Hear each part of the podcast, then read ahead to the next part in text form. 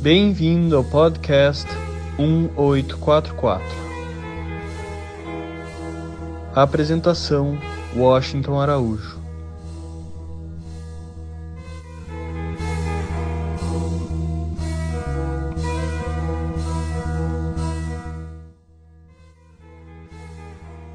Hoje abordaremos um tema, digamos, bastante diferente, talvez curioso, mas muito interessante, eu garanto a vocês.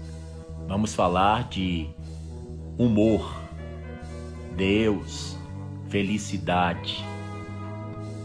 Não tem nada mais prazeroso do que uma boa risada, uma gargalhada que é a expressão de um sorriso da gente que nasceu no coração e logo se apossou do nosso rosto. A palavra humor tem a mesma origem da palavra homem, que é humus, que é terra. E também a palavra humus, que faz surgir a palavra humor, a palavra homem, faz surgir também a palavra humildade. Quanto mais humildade a gente tem, mais humano a gente é. E quanto mais humor a gente tem, mais humano a gente é. O ser humano tem que ter bom humor, tem que saber rir das situações. Já faz muito tempo que eu havia percebido de forma muito consciente o quanto Deus e os anjos adoram rir, adoram risadas. E que senso de humor extraordinário eles têm. A partir daí, passei a ter uma especial atenção pela leveza do espírito e pela alegria. É óbvio que as pessoas alegres e felizes trazem felicidade também às outras pessoas e transformam um ambiente pesado, cheio de desconfiança, em um ambiente leve, luminoso, agradável, daqueles que a gente não quer mais sair.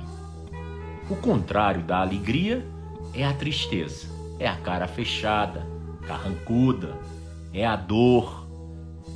Voltemos o nosso olhar para um dos livros sagrados mais antigos da humanidade, o Antigo Testamento, a Bíblia.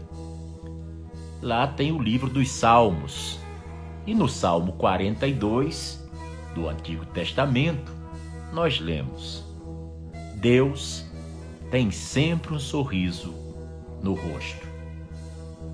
Outra coisa que eu aprendi muito cedo é que não vale a pena discutir com a vontade de Deus. Ele sempre tem razão. Com quem é que a gente mais brinca? É óbvio que é com as pessoas que nós mais gostamos. Mas você já parou para pensar em brincar com Deus? Eu particularmente eu brinco com as pessoas que eu gosto eu conto piadas. 102% dessas piadas são leves, são de salão. Mas eu também me divirto muito e acho muita graça nas coisas que Deus faz na minha vida e nas coisas que Deus faz no mundo. No Evangelho de Marcos, no capítulo 10, tem o seguinte trecho Alguns traziam crianças a Jesus para que ele tocasse nelas. Mas os discípulos os repreendiam. Quando Jesus viu isso, ficou indignado e lhes disse: Deixem vir a mim as crianças, não as impeçam, pois o reino de Deus pertence aos que são semelhantes a elas. Então, o Filho de Deus, o mensageiro de Deus, o autor do cristianismo, nos diz que temos que ser crianças. E afinal, o que é que é mais sério para uma criança senão o gosto pela brincadeira, a vontade de brincar? Graças a Deus, muitas. Graças com Deus, poucas é um provérbio antigo. O desejo de Deus ao nos criar foi que nós o amássemos, porque é através do amor que a nossa vida ganha significado e passa a ter sentido. O humor abre espaço nas nossas vidas à surpresa, ao imprevisível, ao que nós não conseguimos detalhar racionalmente. Rimo-nos porque, sem esperarmos, uma palavra cheia de graça vem ao nosso encontro. Na verdade, também a fé não é de todo uma experiência assim previsível, um mapa prévio, uma espécie de um GPS muito detalhado. Vire à esquerda, continue à esquerda, vire à direita. Você chegou ao seu destino. A vida não é assim, tão detalhada. Mas a vida nos oferece uma grande abertura às surpresas que Deus pode fazer acontecer diante de nós. O humor é a capacidade de, diante de uma situação, podermos olhar na perspectiva da graça, da misericórdia, porque é necessário, sim, olhar as situações pelo lado místico, pelo lado espiritual dela. Onde existe fé, é óbvio que também existe felicidade, alegria e riso. A irreverência do riso é uma maneira interessante de podermos exprimir e refletirmos sobre as coisas da fé. E isso nos faz até virarmos filósofos e teólogos e poetas e escritores.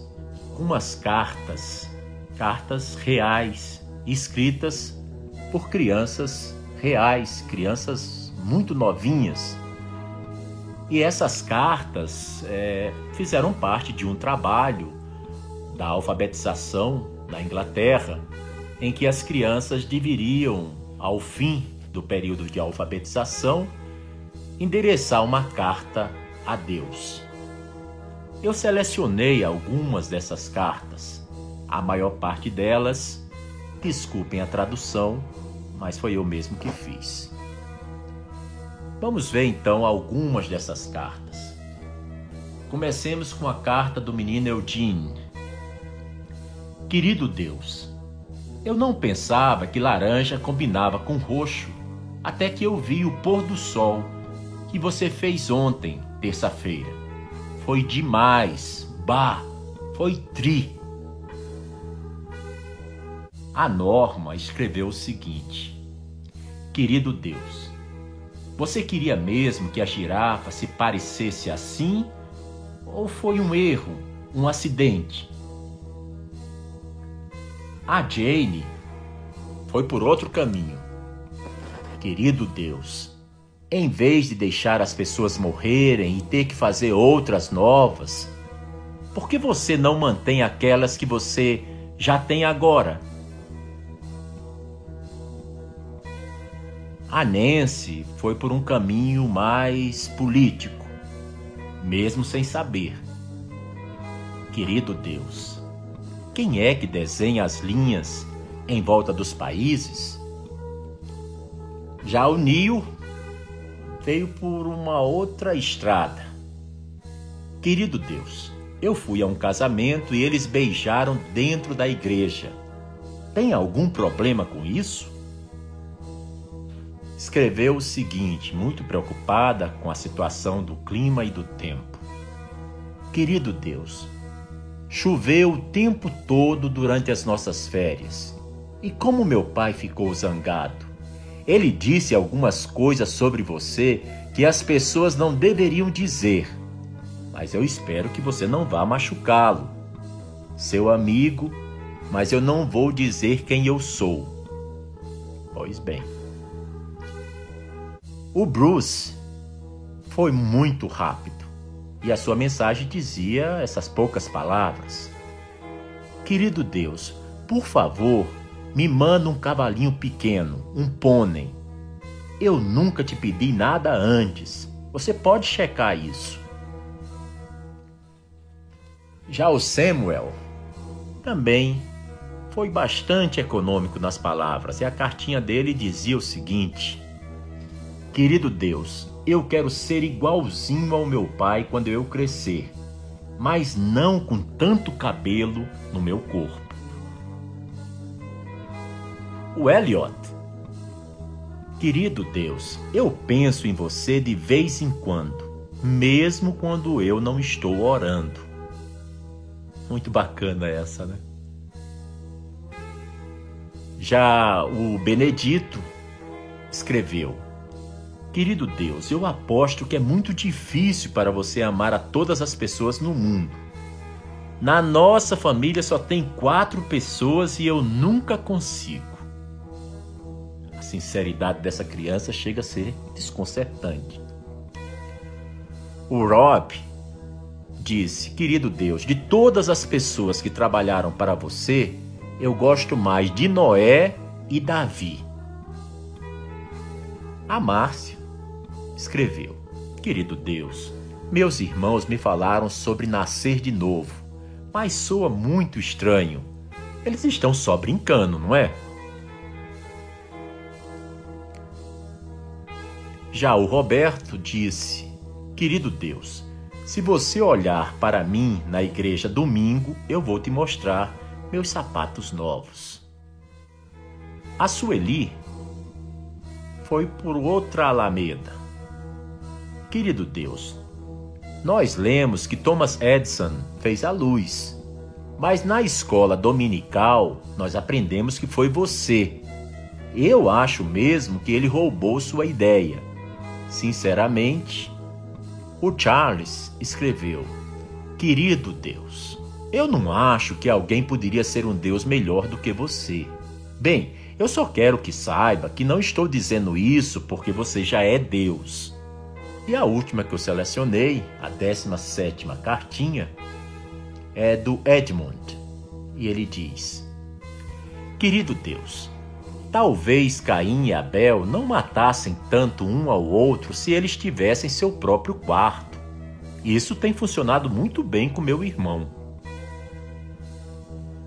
Então, nós vimos aqui a forma como as crianças pensam em Deus é o mundo dela, são as preocupações dela, é a curiosidade dela, sem filtros, sem freios, sem ter ouvido milhares de nãos durante suas vidas, nãos que vêm da sua mãe, do seu pai, dos seus tios, dos seus avós e dos seus professores também.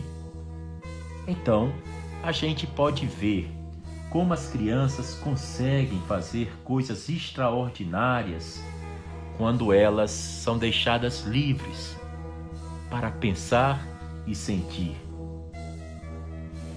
Não há nada no mundo tão irresistivelmente contagioso quanto o riso e o bom humor. O riso cria um antídoto maravilhoso para o estresse. Você já pensou quando você está nervoso ou nervosa e de repente você se lembra de uma piada, ou alguém te conta algo engraçado, ou você vê uma imagem engraçada enquanto está dirigindo o seu carro, ou está alugando um Uber, você vai ver que a simples lembrança de uma situação cômica e divertida já dá uma boa atenuada no estresse e no nervosismo. Como você pode se estressar quando você ri? Quando você ri, seus problemas, mesmo que momentâneo, são esquecidos. Porque o riso causa o relaxamento dos nervos. O riso é uma condição ideal, não uma condição física. O riso é o efeito visível de uma causa invisível. De repente você começa a rir só por ter se lembrado de uma história muito engraçada que seu Osmar Mendes te contou em 1983, quando você ia tirar uma foto em frente a uma construção belíssima chamada Casa Universal de Justiça, e naquela manhã, dez e meia da manhã, um vento imenso soprando sobre o Carmelo, e de repente o fotógrafo oficial está a postos e seu Osmar faz de conta que está com uma caixa de fósforo nas mãos Eu olho para ele e pergunto, seu Osmar, agora é a hora da foto, o que o senhor está fazendo? Ah, Tom, só um segundinho, eu estou arrumando meus cabelos na caixinha para a foto sair ótima. É assim, a gente sempre lembra de histórias muito engraçadas, porque o riso realmente é o efeito visível de uma causa invisível.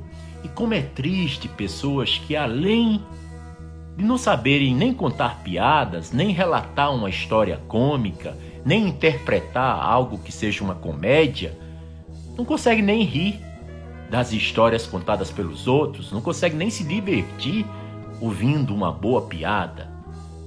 Essas pessoas são privadas de uma bênção muito grande, que é o bem-estar que um sorriso causa ao coração da gente. Abdul-Bahá, o filho de Bahá'u'lláh, que é o mensageiro de Deus para essa época, Abdul-Bahá viveu entre os anos de 1844 e ele nasceu em Teherã, capital da antiga Pérsia, e veio a falecer em 1921 na antiga Palestina, hoje Estado de Israel. Abdul-Bahá disse uma frase com apenas seis palavras, mas diz muito. E o que foi que Abdu'l-Bahá disse? A felicidade é um estado espiritual. Vou compartilhar com vocês a história de Saishiro Fujita. Ele foi o segundo japonês a se tornar Bahá'í. Originalmente ele era da cidade de Anai, em Yamaguchi, no Japão, e ele emigrou para os Estados Unidos quando era ainda um adolescente. Enquanto ele frequentava a escola de Oakland, na Califórnia, no ano de 1905, ele conheceu e aceitou a fé Bahá'í através da senhora Catherine Franklin. Pois bem, Fujita, como é muito conhecido pelos Bahá'ís no mundo todo, foi destinatário de duas epístolas escritas por Abdu'l-Bahá para ele entre os anos de 1906 e 1907. Abdu'l-Bahá amava Fujita com muito carinho e dava a ele especial atenção. O via como sendo aquela pérola preciosa do Japão. Todos os dias, os dois, Abdu'l-Bahá e Fujita tomavam café juntos, sozinhos. Era um momento de paz, em que Abdu'l-Bahá podia se deleitar à luz da pureza que emanava de Fujita, sem ter que atender a nenhuma demanda. Muitas vezes o café da manhã era uma festa de risos, principalmente depois que Abdu'l-Bahá pediu a Fujita que deixasse sua barba crescer. Quando adulto, Fujita tinha, na melhor das hipóteses, uma fina coleção de cabelos longos, nada como aquelas grossas barbas luxuriantes que os persas cultivavam com tanto afinco. Abdu'l-Bahá gostava, então, de acariciar a barba rala de Fudita, e isso geralmente fazia o mestre sorrir.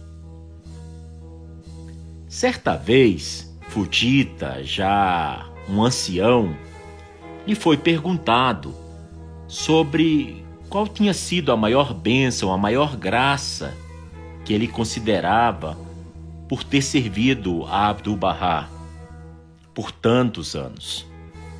E a resposta de Fujita foi a seguinte: Eu nunca senti que poderia fazer muito por Abdu'l-Bahá. Uma coisa que fiz e que foi talvez aceitável é que às vezes eu o fazia rir.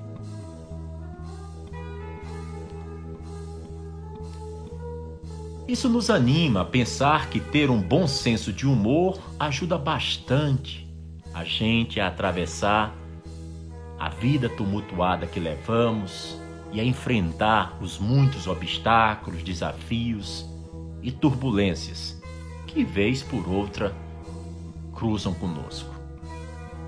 Primeiro, e isso é comprovado por pessoas muito sábias, a gente não deve se levar muito a sério. As pessoas que se levam a sério demais, presta bem atenção, tem alguma coisa de estranho. Ou sentem que não conseguem ser levadas a sérios de forma muito natural pelos demais, ou então acham que interpretando alguém que elas não são, irá fazer é, conquistar esse respeito, essa atenção. Ter um bom senso de humor nos ajuda muito. E por isso a gente deve, de vez em quando, rir de nós mesmos e rir também das circunstâncias da vida. O fabuloso poeta persa Jalaluddin Rumi, também conhecido como Moulana, ele fez o seguinte verso, isso há alguns séculos atrás. Que este casamento seja cheio de risos. Assim, todos os dias de tua vida serão como se estivesses no paraíso. Realmente, as pessoas que riem, as pessoas que trazem alegria, as pessoas que conseguem ver o humor de Deus na sua criação e nos relacionamentos humanos, eles, de certa forma, mesmo passando por privações, dificuldades ou angústias, ainda assim carregam aquele leve sentimento de que estão caminhando com pés de pombos sobre o paraíso. Benjamin Franklin, muito conhecido filósofo, estadista, político norte-americano dos anos 1940 a 1950, escreveu o seguinte: se você nunca se dá o direito de ser motivo de riso, seja então você o primeiro a rir de si mesmo. Porque sabe-se que o riso tem um efeito maravilhoso, não apenas no espírito, mas no corpo. O escritor e editor popular da revista Saturday Review, também conhecido como pacifista, ele que ganhou a Medalha da Paz da ONU, com mais de 50 títulos honoríficos de doutorado e tal, eu estou me referindo a Norman Cousins. Ele havia sido diagnosticado com uma doença fatal chamada espondilite anquilosante. Os médicos de Norman Cousins lhe deram apenas alguns meses de vida, mas ele se recusou a ficar triste e a ficar deprimido ao receber esse diagnóstico tão, tão terrível. E decidiu sair do hospital com o consentimento do médico e foi morar em um hotel do outro lado da rua onde ficava o hospital. Norman Cousins começou a tomar doses extremamente altas de vitamina C enquanto assistia a um fluxo constante de filmes divertidos e hilariantes ou de qualquer coisa gravada que pudesse ser projetada e que lhe fizesse rir. Todos os dias Cousins ria e ria, mantendo sempre seu ânimo alegre e feliz e dizendo que dez minutos por dia de risadas genuínas lhe davam duas horas de sono sem qualquer dor. Isso quando nem mesmo a morfina lhe fazia sentir menos dor, menos dor. Lhe fazia sentir menos dor. Sua condição melhorou constantemente e em seis meses Norman Cousins voltou a viver e a levar uma vida normal. Sua história desde então foi alvo de muitos projetos de pesquisa científica e é um exemplo poderoso do poder que o riso tem. O riso, meu caro ouvinte, minha cara ouvinte, serve como um agente bloqueador. Como um colete à prova de balas, ele pode nos ajudar a nos proteger contra a devastação que as emoções negativas podem nos fazer adoecer gravemente.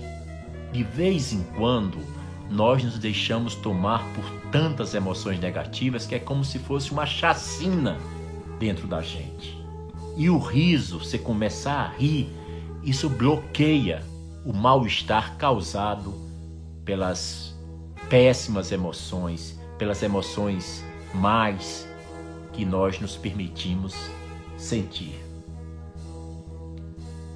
O escritor e também médico James Walsh disse que as pessoas que riem realmente vivem mais do que aquelas que não riem. Poucas pessoas percebem, continuou James Walsh, percebem que a saúde realmente varia de acordo com a quantidade de risadas.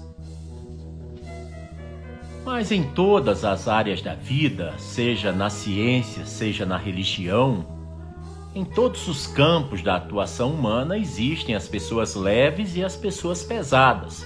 As pessoas que são fáceis de transportar como uma flauta e outras que parecem um piano de cauda e que você ainda tem que trazer junto o banquinho. Embora muitas pessoas sejam sérias em suas profissões ou na prática de suas crenças religiosas, eu lembro muito de que a gente, para fazer uma civilização progredir estar constantemente evoluindo, nós podemos fazer isso sempre procurando o meio alegre, o meio mais feliz de coroar nossos esforços de serviço a Deus e de serviço à humanidade. Por exemplo, os escritos barrais enfatizam muito a alegria, o riso e a felicidade humana. Abdu'l-Bahá, que eu já citei hoje nesse episódio, num livro chamado Filosofia Divina, escreveu o seguinte: Os mensageiros divinos vêm trazer alegria a esta terra, pois este é o planeta da tribulação e do tormento, e a missão dos grandes mestres é afastar os homens dessas ansiedades e infundir vida com infinita alegria. A vida de Abdu'l-Bahá não foi das mais fáceis, talvez das mais difíceis em todos os anais da história religiosa da humanidade. Ele praticamente passou toda a sua vida exilado ou aprisionado como sempre, quando vem uma mensagem de Deus, o mensageiro de Deus sofre a rejeição, o fanatismo, a perseguição e todo tipo de crueldade que se possa fazer contra um ser humano. Ah, no mundo antigo, as maiores agruras que a história mostra são as perseguições, por exemplo, aos cristãos durante o Império Romano, isso há dois mil anos atrás, mais ou menos, onde naquele Coliseu famoso pelas lutas dos gladiadores, muitas vezes os cristãos eram nada mais do que comida para os leões famintos. A mesma coisa vai acontecer a partir de 1844 e de 1844 a 1850 na antiga Pérsia os cristãos passam a ser substituídos pelos babis, pelos barrais, pelos seguidores dessa nova fé religiosa que é a religião Bahá'í. E Abdu'l-Bahá sofreu muito, até porque ele nasceu no exato dia, mês e ano em que a mensagem de Deus foi transmitida pelo profeta Shiraz, o Bab, para um jovem chamado Mullah Hussein, na cidade persa de Shiraz. Mesmo durante o exílio, Abdu'l-Bahá, que foi o sucessor nomeado por Bahá'u'lláh e o verdadeiro exemplo do que é ser um Bahá'í, ele era conhecido por sua profunda sabedoria e por suas muitas contribuições a civilização humana. Mas Abdu'l-Bahá também era conhecido por seu grande senso de humor. O mestre, como era conhecido, adorava rir. Às vezes ele ria tanto que seu turbante caía e lágrimas de alegria escorriam de seus olhos, molhando sua face. Abdu'l-Bahá disse o seguinte: Minha casa é a casa da paz. Minha casa é a casa da alegria e do deleite. Minha casa é a casa do riso e do júbilo. Quem entra pelas portas desta casa deve sair com um coração alegre. Este é o lar da luz, e quem entra aqui deve ficar iluminado. Um exemplo também do humor de Abdu'l-Bahá, bastante refinado, é este. Certa vez um Bahá'í perguntou a Abdu'l-Bahá: É verdade que Bahá'u'lláh, que é o profeta, o pai de Abdu'l-Bahá, é verdade que Bahá'u'lláh disse que todos iriam para o céu? Sim, os ensinamentos barrais dizem que não existe inferno, apenas uma vida após a morte, e que o inferno é mais uma condição. Se você está muito próximo de Deus, você está no céu. Se você está muito longe de Deus, você está no inferno. Então a pergunta foi: é verdade que Bahá'u'lláh disse que todos iriam para o céu, Abdu'l-Bahá? Abdu'l-Bahá respondeu que, pela graça de Deus, sim, todos estão destinados a irem para o céu. O homem então continuou: O senhor acha que Gengis Khan, o rei mongol que matou milhões de pessoas, também iria? Abdu'l-Bahá disse que sim. Então ele continuou e Napoleão Bonaparte, que causou tanta destruição e morte? E Nazirini Shah, o Shah que ordenou que fosse morto o amado Babi? Eles iriam também para o céu?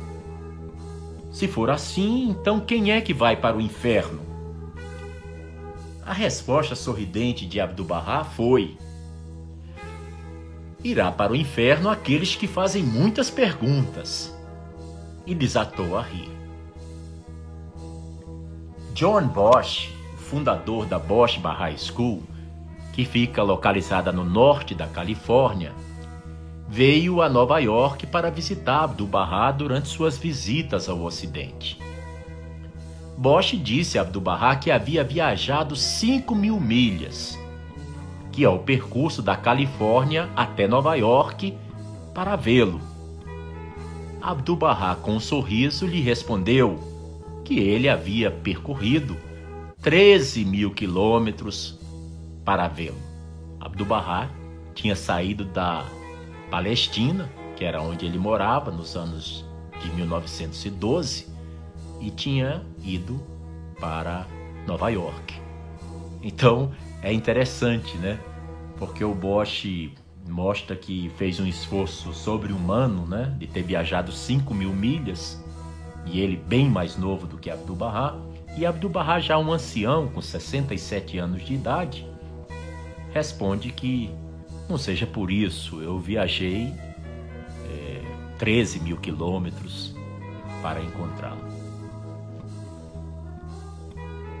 Certa vez, Lady Blomfield que é uma autora Bahá'í britânica, muito conhecida como humanitarista e havia sido cofundadora de uma ONG chamada Save the Children, insistiu que Abdu'l-Bahá comesse alguma coisa, embora o mestre dissesse que não estava com fome. Devido à insistência, Abdu'l-Bahá riu, dizendo às pessoas ali reunidas que dois reis os da Pérsia, Nazarini Shah, e do Império Otomano, sultão Abdulaziz, não haviam conseguido fazê-lo fazer nada contra a sua vontade, mas que agora, vejam só, Lady Blomfield o estava forçando a comer. As epístolas e as cartas de Abdu'l-Bahá mantiveram a nova comunidade Bahá'í unida e algumas delas são realmente muito divertidas, muito engraçadas. Por exemplo, certa vez alguém disse a Abdu'l-Bahá que um senhor havia se tornado o zelador, o caseiro, da sede Bahá'í em Isfahan, na Pérsia. Abdu'l-Bahá então escreveu uma carta para esse senhor dizendo que ele soubera que esse senhor havia se tornado um zelador da sede Bahá'í de Isfahan e assegurava-lhe que o mesmo estava certamente fazendo um ótimo trabalho. E a carta então pedia ao zelador que se lembrasse de que Abdu'l-Bahá era o servo dos servos e que se certificasse de que não deveria aceitar seu emprego ou então ele seria levado a um tribunal. Ou seja, Abdu'l-Bahá, de forma muito graciosa, disse para o zelador que ele não deveria esquecer que quem deveria cuidar desse lugar era Abdu'l-Bahá, porque a sua função era servir os demais. Ele era o servo de Deus, o servo dos servos. E que se ele tomasse a função, a profissão, o emprego de Abdu'l-Bahá, que era o de servir, ele poderia sim ser levado às barras do tribunal. Dizem que um homem da cidade de Yazd, na Pérsia, estava visitando Abdu'l-Bahá e lhe havia dito que tudo ele estava disposto a fazer pela fé, mas que ele não queria de forma alguma ser um Marte. Sim, ser Bahá'í na Pérsia no século XIX, isso durante os primeiros dias da causa Bahá'í, era realmente algo muito perigoso. E muitos, milhares de barrais vieram a perder a sua vida devido ao fanatismo e à intolerância religiosa, devido às perseguições movidas pelo governo e pela população contra os barrais. Aquele homem sentiu que Abdu'l-Bahá havia lhe garantido que ele não morreria por ter se tornado um Bahá'í. Ocorre que depois de mais ou menos um ano, o homem estava no mercado onde alguém o viu e o reconheceu como um Bahá'í. E então uma multidão passou a persegui-lo. Enquanto ele corria muito apressadamente, ele deixou os limites da cidade e passou a correr em direção às montanhas. Enquanto corria, ele direcionou seus pensamentos para Abdu'l-Bahá, olhou para o céu e disse em voz alta: Você me prometeu, Abdu'l-Bahá, que eu não seria um Marte. Naquele momento exato, esse homem caiu em um pequeno buraco, uma pequena vala, e a multidão passou por cima sem mesmo avistá-lo. Assim que a multidão passou, esse homem voltou a olhar para cima, para o céu e disse: é, Sei que foi uma coisa boa eu ter te lembrado disso, Abdu'l-Bahá. Shoghi Effendi, que é também uma autoridade na história Bahá'í, ele é o guardião da fé Bahá'í, depois que Abdu'l-Bahá falece em 1921, a condução dos assuntos barrais, da administração da religião barrai mundial, passa a ser geridos por Shoghi Effendi. É ele que guarda e que protege a fé barrai, por isso o seu título é o Guardião.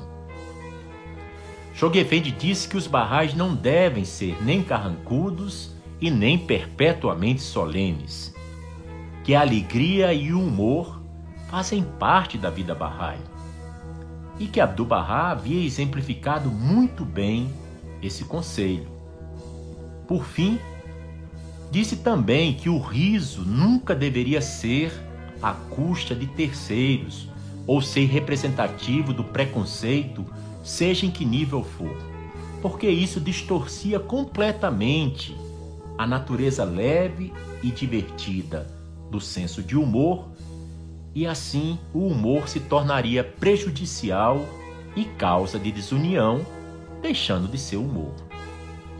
E foi assim que nós vimos como é que o bullying acontece, que é quando as pessoas querendo ser engraçadas começam a contar piadas tentando realçar ou destacar a pretensa falta de inteligência de pessoas de certo país ou de certa nacionalidade, ou que a pessoa não é corajosa, é muito medrosa de certa outra cidade, ou que a pessoa fala muito mal o inglês, muito mal o português ou muito mal o alemão, ou que a pessoa simplesmente carece das luzes do entendimento.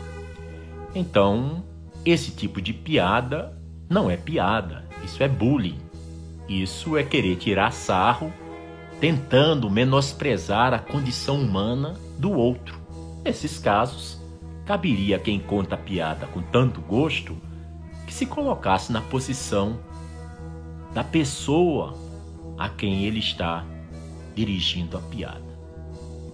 Nós devemos encontrar e utilizar todas as oportunidades que tivermos para sorrirmos, porque é numa centelha de alegria que nós vemos um forte sinal de saúde e de unidade espiritual.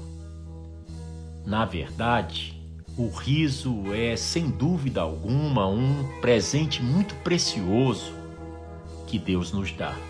Quem que não gosta de chegar no trabalho e ficar se divertindo, brincando, fazendo troça com uma amiga ou com um amigo do trabalho e assim começar o dia todo feliz e todo sorridente. Agora vou compartilhar com vocês trechos de uma epístola de Barraulá que diz o seguinte: Foi o próprio Barraulá, o próprio mensageiro de Deus, que escreveu essas palavras. De modo idêntico às nuvens, vertamos lágrimas. E como os relâmpagos corriscantes, ríamos-nos em nossos percursos pelo leste e pelo oeste. Dia e noite, restringíamos os pensamentos à disseminação dos doces eflúvios de Deus. Não persistamos perpetuamente em nossas fantasias e ilusões em nossas análises, interpretações e difusão de dúvidas complexas. Coloquemos de lado todas as cogitações do ego. Fechemos os olhos a todos na terra. Não demos a conhecer nossos sofrimentos, nem deploremos as injustiças contra nós cometidas. Antes, esqueçamos-nos de nós mesmos. E sorvendo do vinho da graça celestial, exclamemos nosso júbilo e percamo-nos no êxtase da negação ante a beleza do Todo-Glorioso.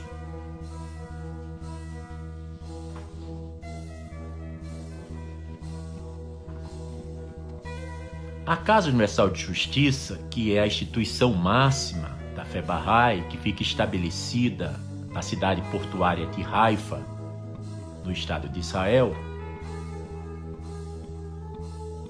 ela escreveu uma carta em 6 de novembro de 1977, em que afirma que, embora o riso não deva ser reprimido ou desaprovado, ele não deve ser entregue às custas dos sentimentos dos outros. O que se diz ou faz de maneira humorística não deve dar origem a preconceitos de qualquer espécie. Você deve se lembrar da cautela de Abdu'l-Bahá. Cuidado para não ofender os sentimentos de ninguém, nem entristecer o coração de qualquer pessoa. E numa outra carta da mesma Casa Universal de Justiça, com data de 23 de julho de 1800, de 23 de julho de 1985, ela escreveu: O humor é um elemento essencial em nossa compreensão da realidade. nós devemos ter em mente que durante a maior parte de sua vida, Abdu'l-Bahá passou pelas situações e condições mais angustiosas, deprimentes e horríveis. Mas ainda assim, ele descobriu os motivos para sorrir e para ser feliz. Livro que eu recomendo a todos, chamado Tributo aos Fiéis, é um livro escrito também por Abdu'l-Bahá e contém vários relatos sobre os primeiros barrais do Oriente. E a seguinte passagem eu compartilho agora com vocês, ouvintes do podcast 1844. Escreveu Abdu'l-Bahá. A prisão era para ele um jardim de rosas e sua cela estreita um lugar amplo e perfumado. Enquanto estávamos na fortaleza, ele caiu gravemente doente e ficou confinado à cama. Seu estado de saúde passou por muitas complicações até que o médico finalmente desistiu dele e não mais o visitou. Então, o enfermo deu seu último suspiro. Mirza Akadjan correu para a presença de Bahá'u'lláh para dar a notícia da morte. Não havia apenas o paciente cessado de respirar, como seu corpo perdera todas as forças. Sua família achava-se reunida à sua volta, lamentando e vertendo lágrimas amargas. Bahá'u'lláh, abençoada beleza, me disse: Vá, entoie a oração de Yashafi, ó tu o que cura, e Mirza Jafar irá reviver. Muito rapidamente, ele estará bem como sempre. Cheguei então à sua cabeceira, seu corpo estava frio e todos os sinais da morte estavam presentes. Vagarosamente ele começou a se mexer. Logo podia ouvir, logo podia mover os membros, e antes que se passasse uma hora, levantou a cabeça, sentou-se e começou a rir e a contar anedotas. Ele viveu por muito tempo depois disso, sempre ocupado servindo os amigos. Servir era um motivo de orgulho para ele. Para todos, Mirza Jafar era um servo. Era sempre modesto e humilde, invocando a Deus e no mais alto grau, cheio de esperança e fé. Finalmente, enquanto não estava mais na maior prisão, ele abandonou essa vida terrena e alçou voo para a vida do além. Agora vou compartilhar também alguns aspectos sobre o bom humor de Deus na Bíblia. Nós somos de uma tradição judaico-cristã e é muito pouco provável que se encontre uma casa, no Brasil pelo menos, em que não tenha um livro. E muito provavelmente esse livro é a Bíblia Sagrada. Vamos ver como é que o humor aparece em alguns textos bíblicos que eu tive muito prazer e muita alegria de fazer a pesquisa. Um dos textos mais emblemáticos diz respeito a Abraão e a Sara, sua mulher. Na história de fé que eles escrevem, o riso e o humor surgem de forma muito natural. Tem aquela situação inicial que todos nós conhecemos a de Sara ser estéril e os dois se encontrarem numa idade muito avançada e ainda sem filhos. Dá-se então a inesperada promessa de Deus de que, passado um ano, Sara será mãe. E Sara, quando ouve dizer isso, fica a rir baixinho por detrás do céu do pano da tenda. O que a gente lê no Gênesis, no capítulo 18, começando no versículo 13, é o seguinte: O Senhor disse a Abraão: Por que está Sara a rir e a dizer: Será verdade que eu hei de ter um filho, velha como estou? Haverá alguma coisa que seja impossível para o Senhor? Dentro de um ano, nesta mesma época, voltarei à tua casa, e Sara já terá um filho. Cheia de medo, Sara negou, dizendo: Não me ri. Mas ele, o Senhor Deus, disse-lhe: Não, tu ristes. Esse diálogo do Senhor é delicioso e vai determinar o nome da criança que vai nascer.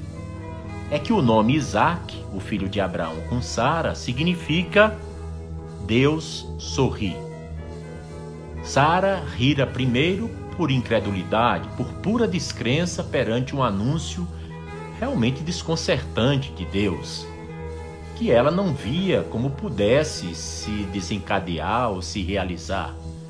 Mas precisamente nesse contexto, Sara é desafiada a sorrir, percebendo como o humor de Deus desbloqueia a história dos seus impasses e torna possível aquilo que ela, no seu coração, já tinha dado como impossível. Ela vai ter um filho e poder dizer: Deus faz-me sorrir, e todos os que o souberem, Deus faz-me sorrir e todos os que o souberem podem sorrir comigo. Isso vai estar no Gênesis, primeiro livro da Bíblia, no capítulo 21. E é um riso absolutamente novo, aquele da confiança nos imprevisíveis caminhos de Deus. Também nós vemos as intervenções de Deus na história da humanidade que essas intervenções são marcadas muitas vezes com um fino toque de humor, como no caso de Sara, que ao ter dado à luz na velhice avançada tinha exclamado: Deus me fez rir, e todos os que o souberem rirão comigo. Na Bíblia, o bom humor de Deus expressa-se inspirando ao agiógrafo certos relatos e formulações divertidas que pela acuidade tornam-se mais sugestivas e facilmente lembráveis. Ao indicar, por exemplo, que é necessário prudência na escolha do conselheiro, o Eclesiástico, um dos livros bíblicos, seu capítulo 37, versículos 11 e seguintes, ensina de uma forma muito viva e concreta que não se deve pedir conselho, abre aspas, a mulher sobre sua rival, ao medroso sobre se é o caso de fazer uma guerra, ao negociante sobre a mercadoria, ao comprador sobre a venda, ao invejoso sobre a gratidão, ao egoísta sobre generosidade, ao preguiçoso sobre qualquer trabalho. Também não se deve pedir conselho ao empreiteiro sobre o acabamento de uma tarefa e nem ao servo indolente sobre um trabalho. Em seus provérbios, comparações e nessa oriental arte da associação de realidades, é insuperável o humor bíblico. Alguns exemplos. Em Provérbios 27 temos o seguinte: goteira pingando sem parar em dia de chuva e a mulher briguenta são semelhantes. Em Provérbios 26, o preguiçoso põe a mão no prato, levá-la à boca é muita fadiga. Em Provérbios 11, lemos o seguinte: Um anel de ouro no focinho de um porco é a mulher formosa sem bom senso. E no livro de Provérbios, capítulo 30, nós lemos: por três coisas treme a terra, e a quarta não pode suportar: o servo que chega a ser rei, o louco farto de pão, a moça antipática que encontra marido e a serva que herda da patroa. Na mesma Bíblia podemos encontrar passagens muito divertidas. É o bom humor no Novo Testamento, no Evangelho de Sua Santidade Cristo. Na Bíblia, a gente não vai encontrar nenhuma citação de que Jesus tivesse sido um homem sorridente, mas por outro lado, também ninguém vai encontrar algo que diga que ele tenha sido um homem triste e mal-humorado. Na verdade, Jesus combina com festa e alegria, haja vista que seu primeiro milagre foi em uma festa. E também é difícil para a gente imaginar um Deus que fala tanto de alegria não ser alegre. Por exemplo, a gente encontra em Sofonias, no capítulo 3, o seguinte versículo: O Senhor teu Deus está no meio de ti, poderoso para te salvar.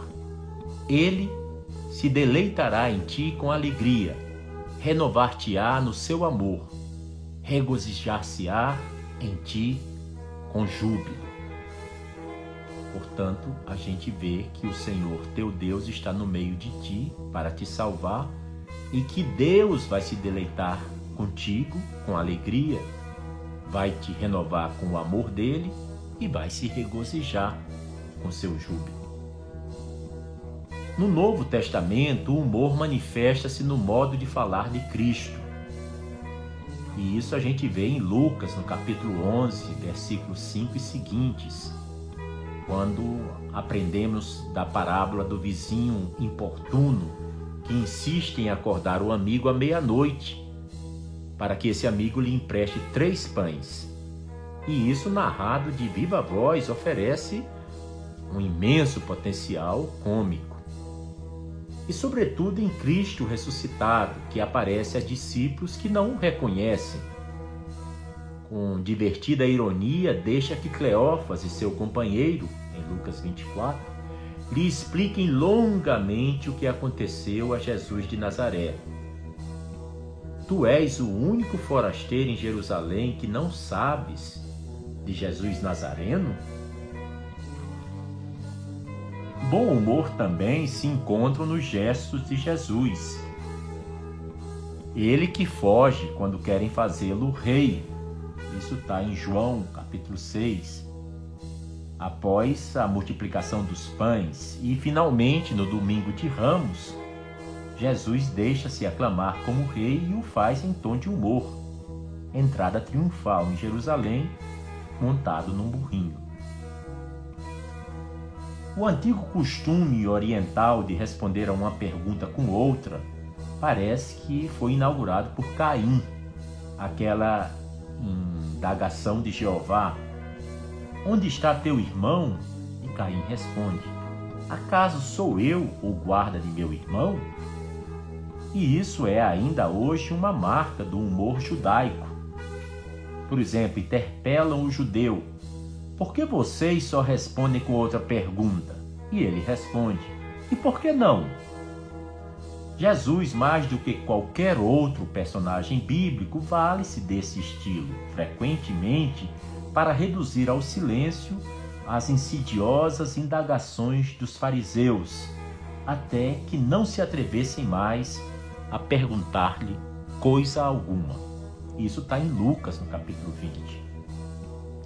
E o humor também é agudo no Evangelho de Lucas. Em Atos 12, não deixa escapar a fina observação psicológica da reação da criada Rod ao reconhecer que é Pedro, que acabara de escapar da prisão, quem está batendo à sua porta.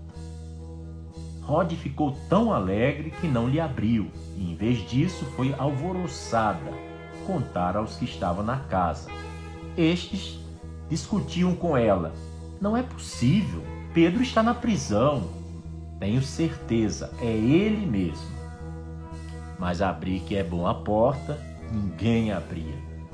Pedro, porém, desesperado, continuou batendo na porta, até que finalmente deixaram de discutir e se lembraram que era melhor abrir-lhe a porta.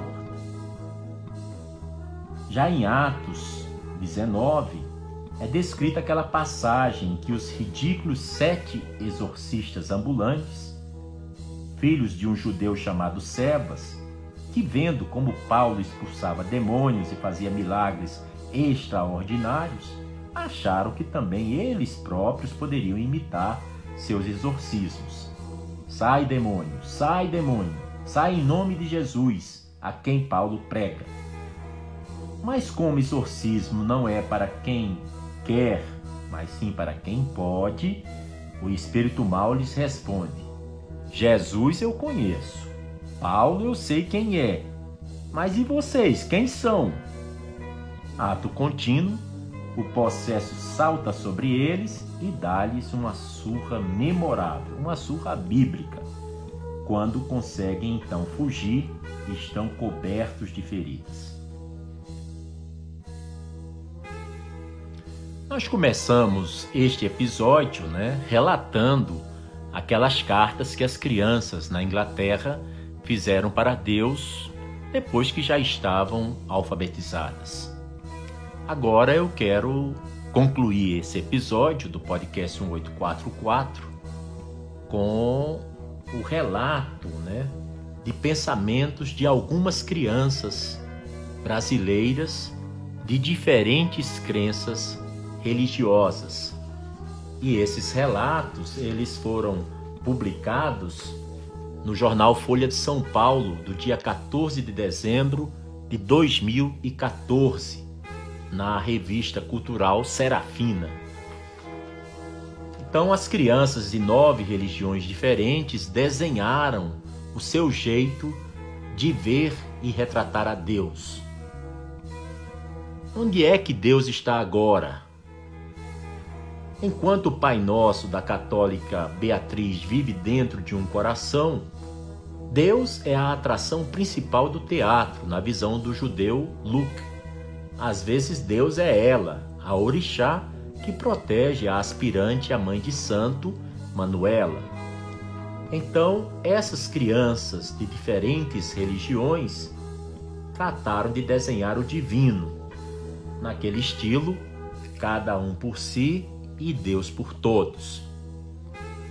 Arion Scheffler, de 11 anos, uma criança budista de São Paulo, escreveu: Não tem um Deus físico. Deus é tudo e tudo é Deus. Ele é feito de luz. O coração, o arco-íris, no budismo, representa uma pessoa com coração iluminado. O Luke Saul com nove anos de idade, que é judeu, escreveu: Para nós não tem inferno, só céu. Assim, vamos fingir que você está no teatro. Se foi uma muito boa pessoa, você ficaria nas fileiras da frente, bem mais próximo de Deus. Se você foi uma pessoa ruim, uma pessoa má, você iria ficar lá atrás, o muçulmano Mohamed Hussein, de oito anos de idade, escreveu: Deus é tudo para mim. Peço para ele deixar chover, mas algumas vezes não penso na água. Penso em jogar Nintendo DS. A evangélica de 10 anos, Pietra Hanna Castanho, escreveu: Deus nos ama e nos ilumina. Ele me ajuda quando alguém briga comigo. Teve uma confusão na escola e a professora disse que eu participei, mas só estava lá comendo meu lanche.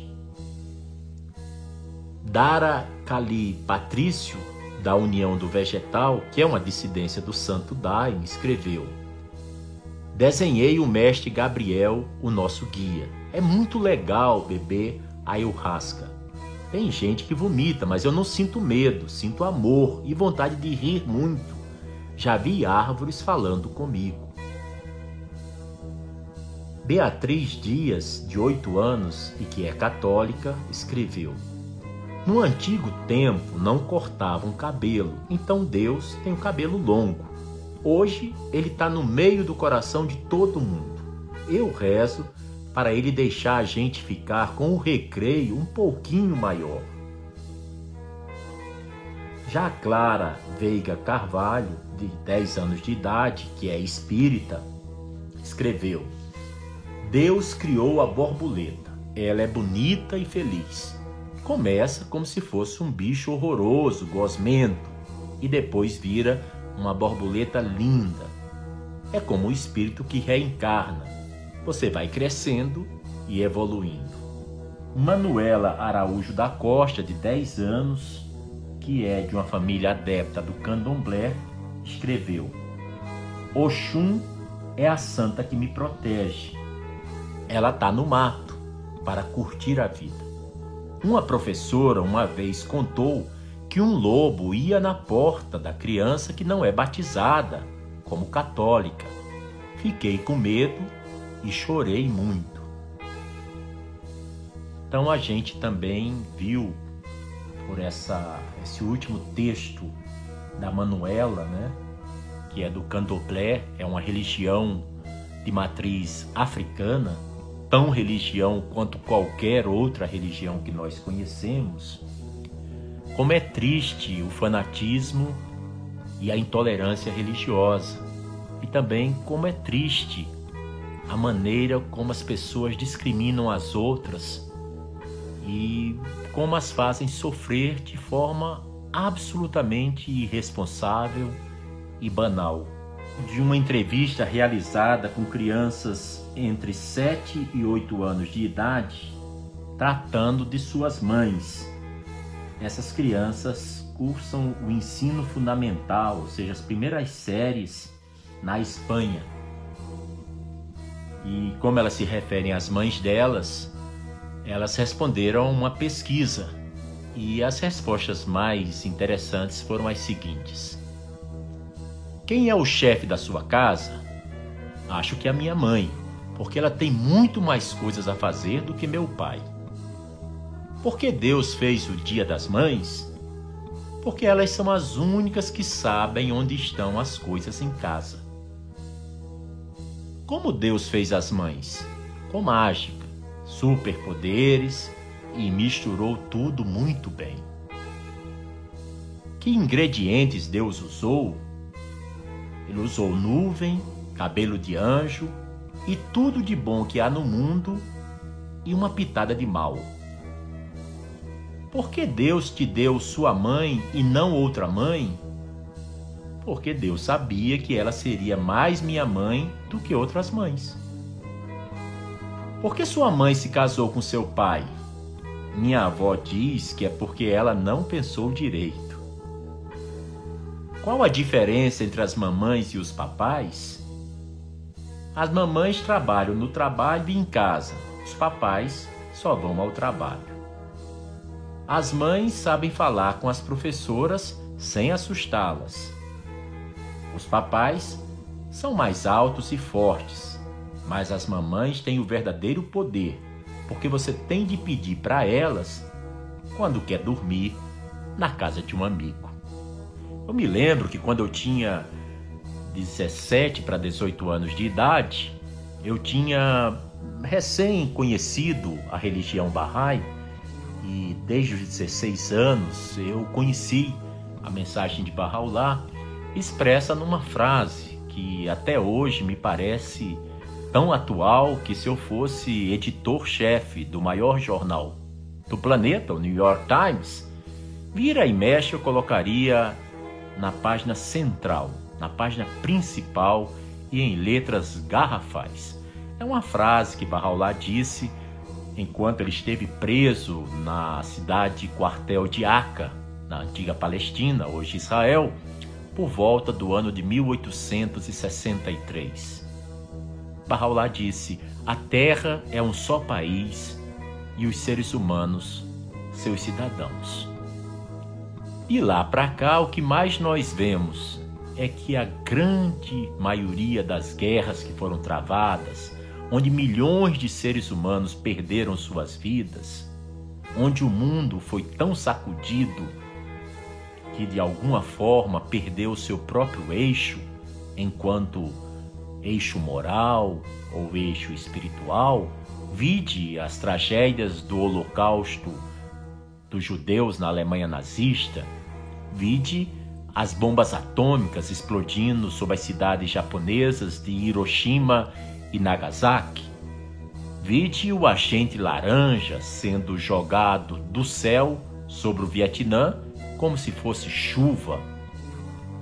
E tudo isso eu estou me referindo apenas a dois eventos de guerra.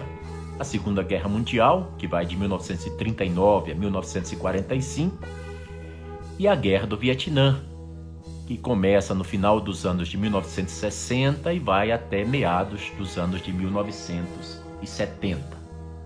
Pois bem, naquele período, quando eu estava com 17 para 18 anos, eu estava passando por muitas dificuldades. Dificuldades com relação à aceitação por parte da minha família, da minha religião.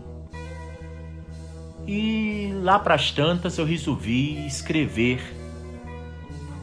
e fiz um cartão postal e coloquei no correio.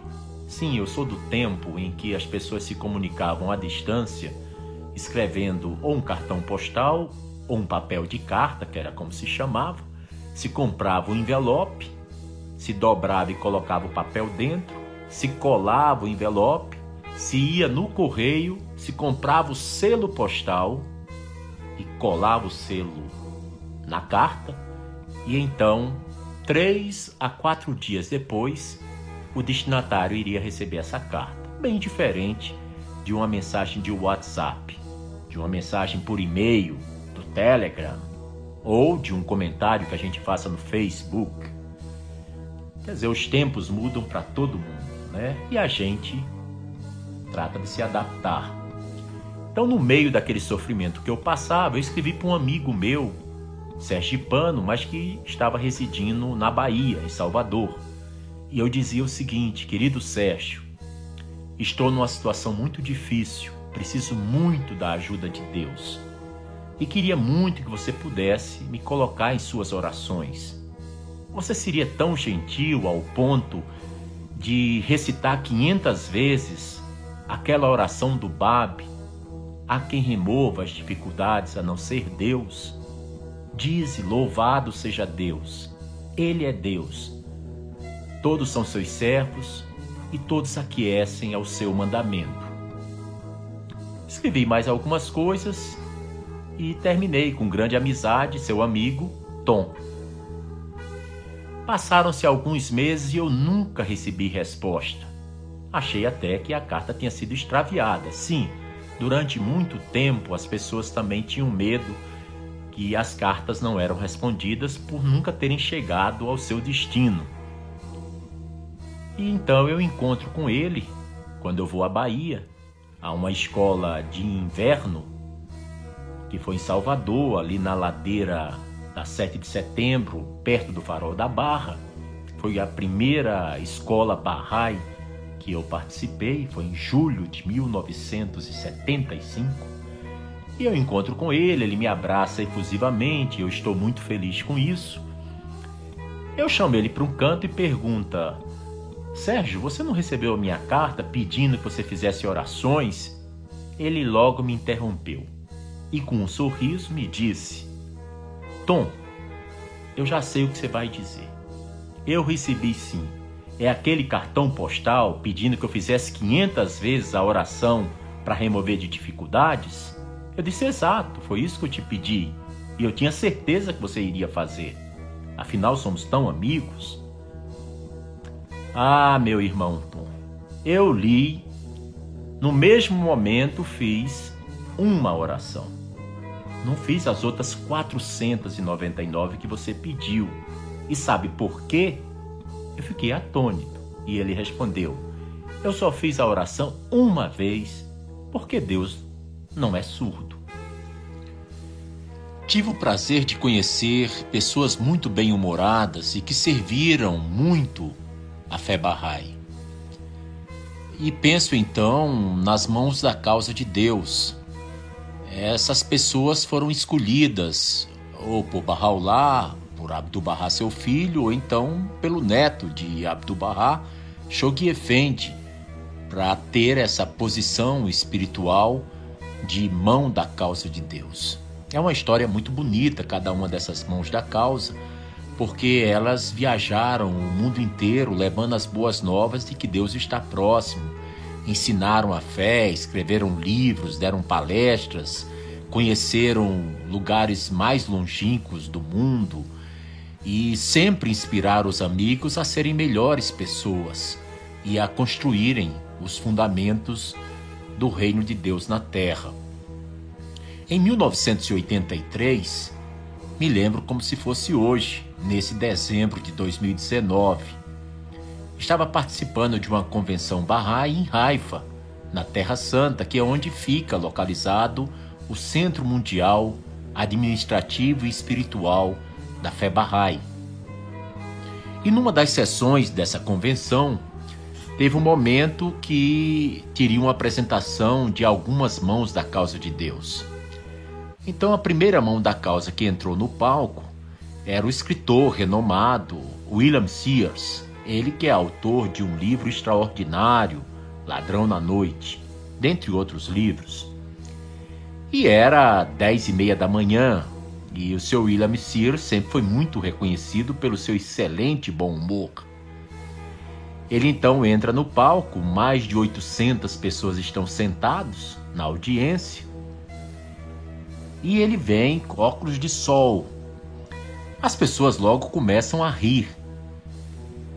E depois de alguns minutos, todos rindo bastante, ele então comenta: Eu resolvi vir com esse óculos de sol porque sei que os amados de Deus estavam com rostos tão radiantes, tão esplendorosos, que seria melhor para minha visão ter óculos escuros. Assim eu não seria ofuscado. E todos riram mais ainda. Na sessão da tarde, três mãos da causa de Deus entraram no palco para outra apresentação. E a primeira pessoa que entrou foi Ruhier Hanum, uma cidadã do mundo, tem uma história belíssima dela. Ela realmente viajou o planeta inteiro, e durante muitos e muitos anos foi a única sobrevivente da família sagrada de Bahá'u'lláh. Ela faleceu em 2001, já com mais de 80 anos de idade. Hanum, como era conhecida, ela entra no palco seguida pelo senhor Furutan, uma mão da causa, e também pelo senhor Vargá, outra mão da causa e todos se levantam numa atitude de reverência, de muito respeito. Hanum sempre foi muito conhecida pelo seu bom humor, pela sua franqueza, pela sua espontaneidade. Então todos estão de pé durante um certo tempo, então faz um sinal e todos se sentam. Ela começa a sua apresentação dizendo: Nós três aqui em cima nos sentimos sendo observados por vocês como se fôssemos animais em extinção. Todos riram até dizer chega, porque todos nós sabemos que na Bahá'í não mais haverão pessoas com essa, essa posição de mão da causa de Deus, que o último que tinha autoridade legítima do convênio para designar mãos da causa de Deus foi Shoghi Effendi e ele faleceu em novembro de 1957. Então, de certa forma, o humor todo estava nisso. É, como animais em extinção, porque jamais haveriam outros seres humanos chamados de mãos da causa de Deus. Para concluir esse episódio, nada melhor do que trazer a luz das nossas percepções, a luz do conhecimento infalível que vem do órgão supremo da administração Bahá'í, a Casa Universal de Justiça. Em uma de suas recentes mensagens dirigidas aos Bahá'ís do mundo todo, a Casa Universal de Justiça escreveu, abre aspas, um dos sinais de uma sociedade decadente, um sinal muito evidente no mundo de hoje, é uma devoção quase frenética ao prazer e à diversão. Uma sede insaciável por divertimento. Uma devoção fanática aos jogos e aos esportes uma relutância em levar qualquer questão a sério e uma atitude sarcástica e irrisória em relação à virtude e ao valor sólido. a frivolidade enfraquece e, finalmente, conduz ao tédio e ao vazio. Mas a verdadeira felicidade, alegria e humor são partes de uma vida equilibrada que inclui reflexões sérias, compaixão e humilde serviço a Deus. Características que enriquecem a vida e aumentam seu resplendor. Fecha aspas. Concluímos assim este episódio. Humor é espiritualidade. Que possamos refletir sobre tudo isso e passemos a ter uma vida plena, uma vida leve, uma vida super bem-humorada.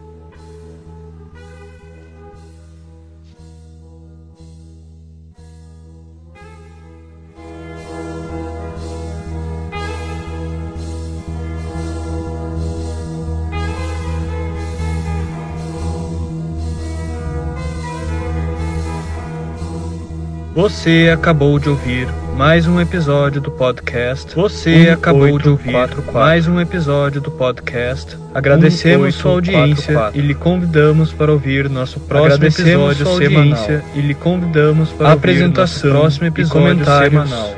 Washington Araújo. Apresentação e comentários. Trilha musical composta Washington Araújo. Ian Trilha musical composta sonoplastia e edição de áudio Shahin Sonoplastia, Nasrabadi, edição de áudio, vinhetas, Shahin Nasrabadi, Diogo Garbinato. Vinhetas, Diogo Garbinato. Contatos com a produção para comentários e Contatos sugestão de temas produção podem ser feitos através do e-mail. de temas podem ser feitos através do e-mail arroba gmail.com 1844 arroba gmail.com